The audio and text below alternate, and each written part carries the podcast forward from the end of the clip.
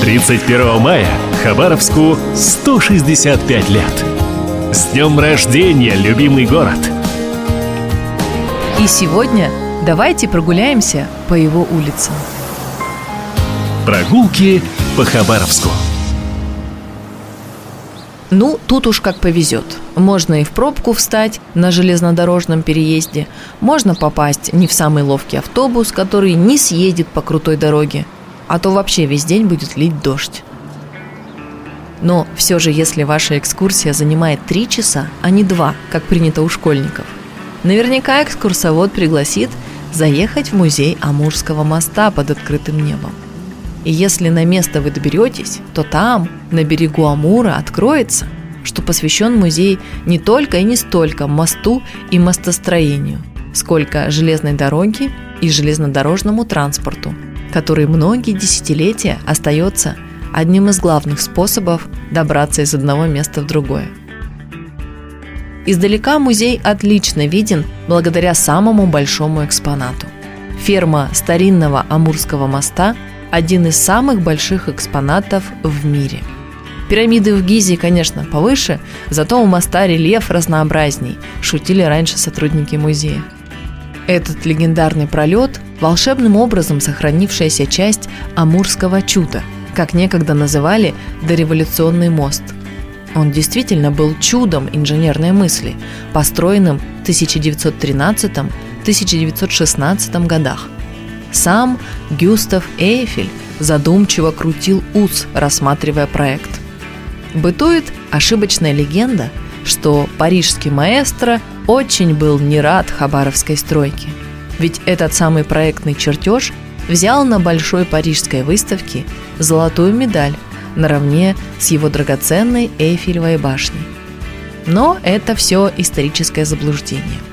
Выставки проходили в разное время – и проекты никогда не соревновались.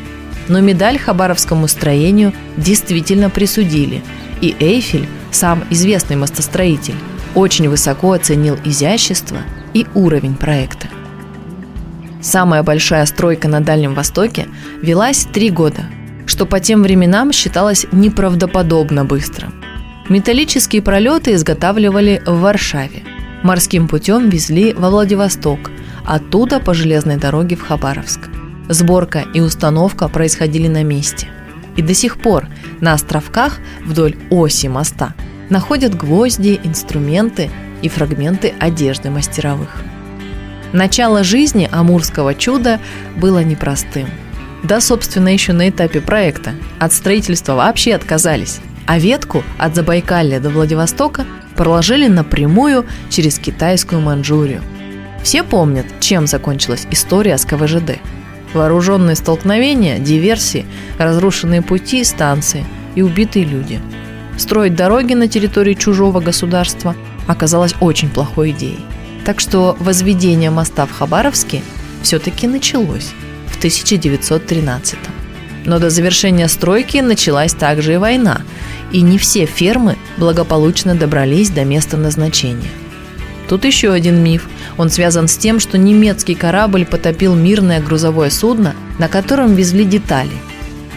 В глубоких архивах Санкт-Петербурга сотрудник музея Амурского моста Алексей Лисицын разыскал свидетельство совсем другой истории. Судно «Пермь» с фрагментами двух пролетов остановилось для пополнения углем в Шри-Ланке, звавшейся тогда Цейлоном. Подкупленные немцами, рабочие подожгли уголь и Пермь загорелась. А дальше для предотвращения пожара российский корабль потопили англичане, стоявшие в том же порту. Пришлось срочно заказывать новые фермы.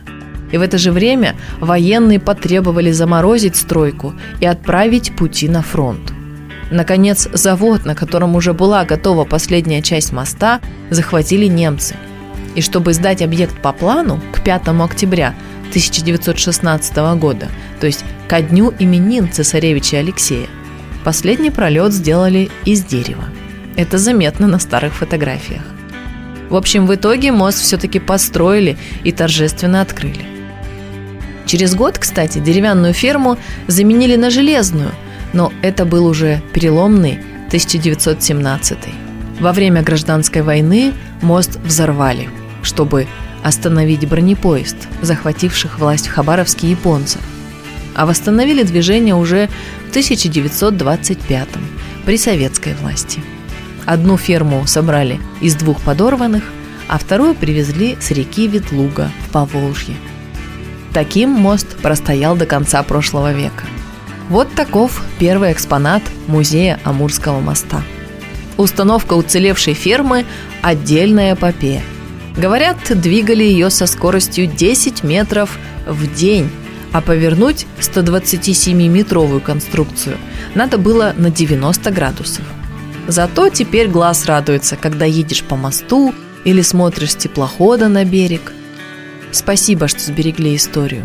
А всех, кто не был в этом удивительном музее, приглашаем прогуляться здесь в теплое время. 31 мая Хабаровску 165 лет. С днем рождения, любимый город! Прогулки по Хабаровску.